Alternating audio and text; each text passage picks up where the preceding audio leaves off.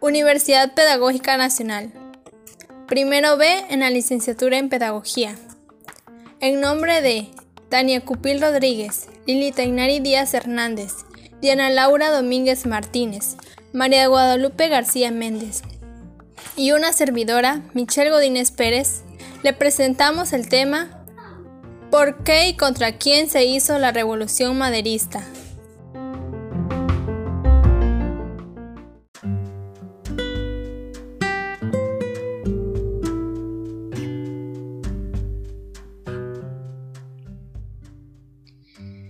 ¿Cómo se da la historia? Se inicia con el desarrollo de la clase media y de una pequeña y media burguesía, con vínculo a la industrialización del país. A estos grupos solo les preocupaba un mayor poder político y económico. En México hizo falta una revolución para que aceptaran el nuevo régimen político el inicio de estos aspectos sociales generalizó una gigantesca movilización de masas, cuyos procesos se originaron durante el porfiriato, como el deterioro en las condiciones de vida de los grupos populares, la miseria concentrada en zonas rurales y nuevas colonias de pobres urbanos, el despojo que muchas veces era violento, el peso de la oligarquía terrateniente en las decisiones del gobierno, la inequidad de condiciones laborales de los trabajadores, los bajos salarios y la ausencia de oportunidades de mejora tanto para los grupos más marginados como para las clases medias y grupos desplazados de las élites económicas, se conjugaron en un proceso que desembocó en huelgas, motines, revueltas y rebeliones que entrocaron a su vez con una larga tradición de resistencia popular frente a los abusos de los poderosos. Fue por estas razones por la que la rebelión política convocaron a los voceros de las clases medias a partir del 20 de noviembre de 1910 se convirtió en una revolución.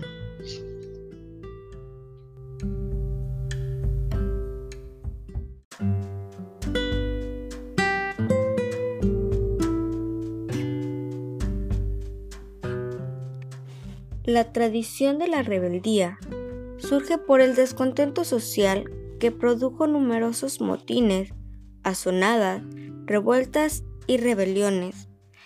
Esta larga tradición de rebeldía se desata contra la opresión y los abusos que sufría el pueblo.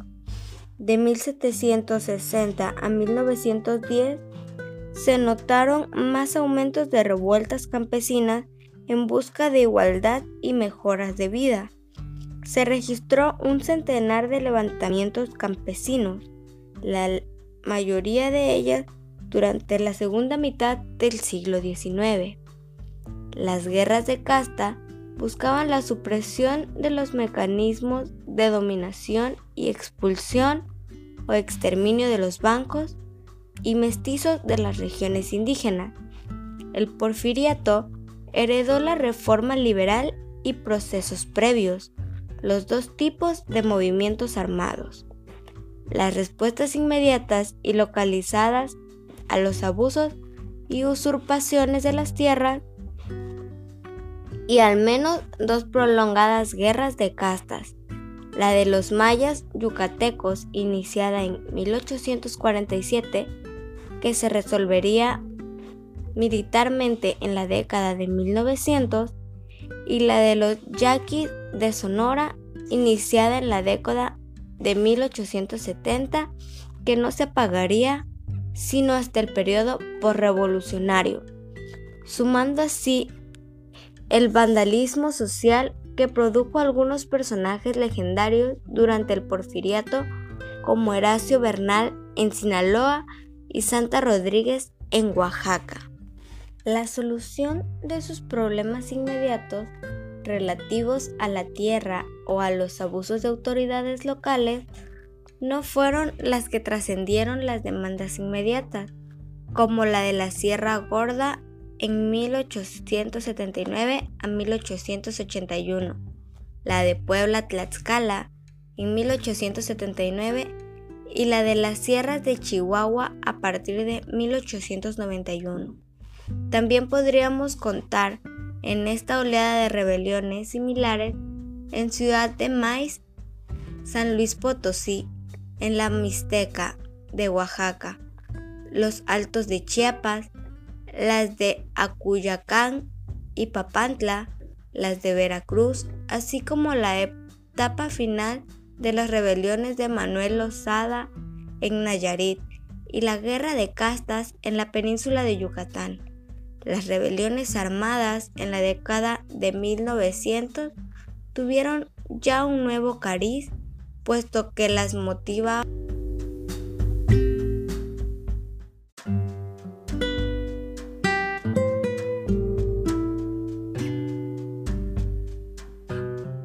La Revolución Mexicana fue una revolución mayoritariamente campesina.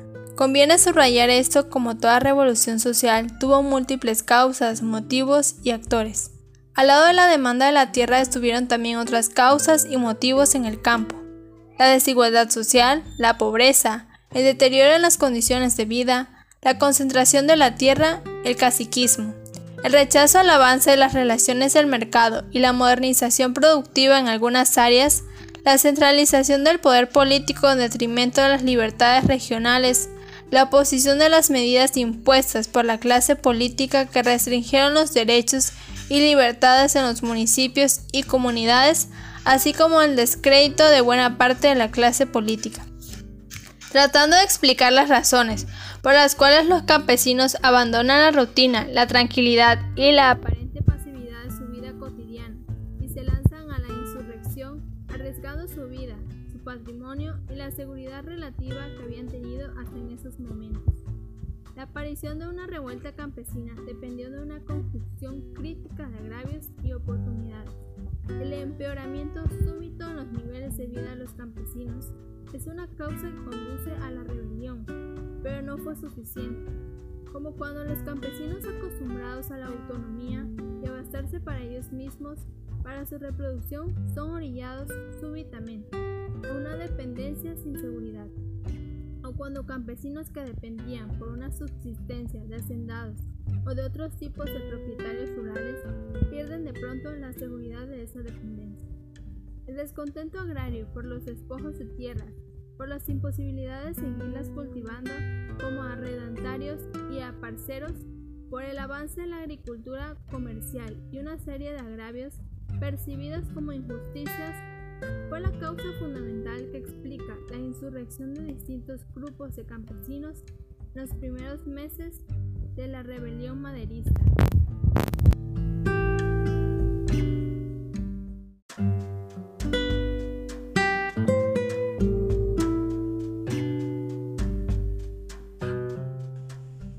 El había creado una sociedad totalmente dividida entre la clase alta y baja, que está compuesta por obreros, campesinos e indígenas, que apenas contaban con recursos económicos. Además, no existía ningún tipo de legislación que los protegiera contra los abusos. La clase media, formada por comerciantes y profesionales, los cuales veían cómo los privilegios solo iban o gozaban para la clase alta. Una de las principales causas por las cuales se dio esta revolución es la explotación. Y no solamente hablamos de los campesinos, sino de la explotación de gran parte de recursos. Este crecimiento económico en México durante el gobierno porfiriato fue gran parte posible pero eh, un ejemplo de ello serían las jornadas laborales hacia los campesinos que tardaban 12 horas. Aparte, los, campesinos conocían la ley de 1883 en que habían perdido sus tierras. Dicha ley era llamada Ley de Deslinde y Colonización de las Tierras Baldías. Esta ley afectó principalmente a los indígenas mexicanos. Claro, ellos eran conocedores de esta ley y sabían que perderían. La segunda es la gran brecha de clases. Esta brecha de clases, como fue mencionado antes, se dividía en tres, que es la clase alta, la media y la baja. La distribución de recursos era desigual, ya que todos los beneficios eran para la clase alta, que generaron gran diferencia entre los mexicanos. La ausencia laboral. ¿A qué nos referimos con esto? Dice, los, los, trabajadores que eran campesinos y obreros no tenían derecho e incluso la mano de obra era muy barata o regalada. Tenían condiciones muy deplorables. Además de que la cantidad de horas en una sola jornada trataba de 12 horas. Sin duda, aquellos, aquellos trabajadores tenían deudas y tenían por obligación trabajar en aquellas eh, producciones.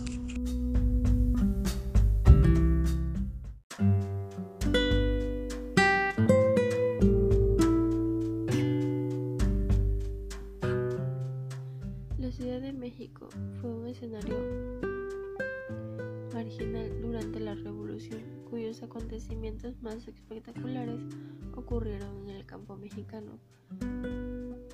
El actual sistema legal tiene sus orígenes en la Revolución Mexicana de 1910 a 1920, la cual crea la Constitución de 1917. El artículo número 123 de la Constitución da a los trabajadores el derecho de organizarse en sindicatos y realizar huelgas.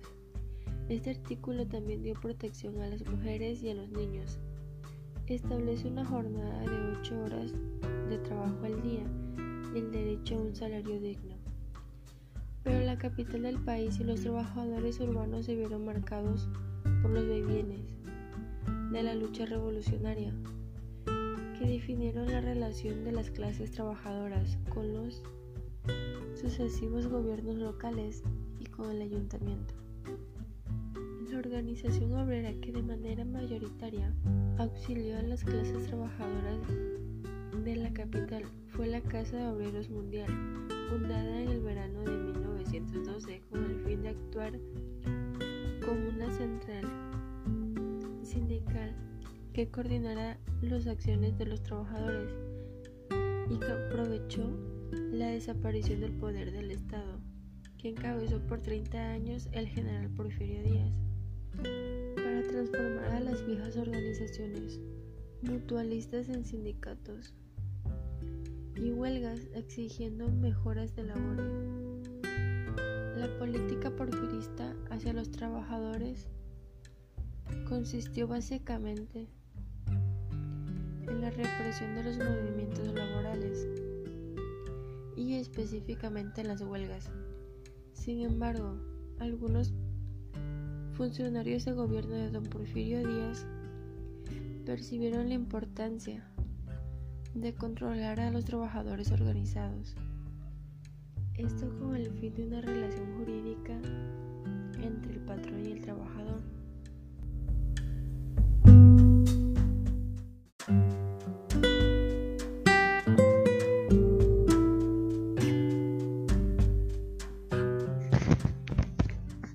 ¿Contra qué se hizo la Revolución Mexicana? La Revolución Mexicana fue un movimiento armado encabezado por Francisco y Madero en contra de Porfirio Díaz, quien permaneció en el poder más de 30 años. Para las elecciones de 1910, el Partido Nacional Antirrelacionista con Francisco y Madero como candidato se enfrentó a Díaz. Díaz, al ver que Madero podía ganar, lo manda a encarcelar para él triunfar en las elecciones.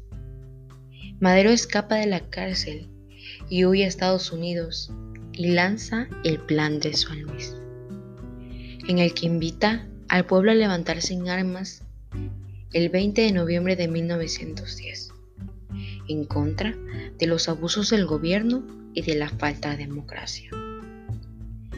El levantamiento de Madero tuvo mucho éxito y en mayo de 1911 cayó Ciudad Juárez en mandato de los rebeldes por lo que Díaz renuncia.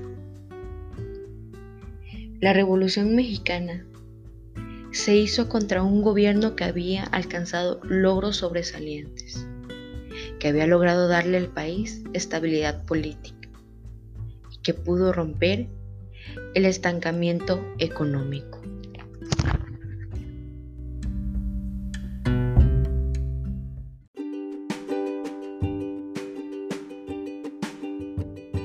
Bueno, queridos compañeros, esto ha sido nuestro tema. Espero que haya sido de su agrado, igualmente de una forma muy entendible.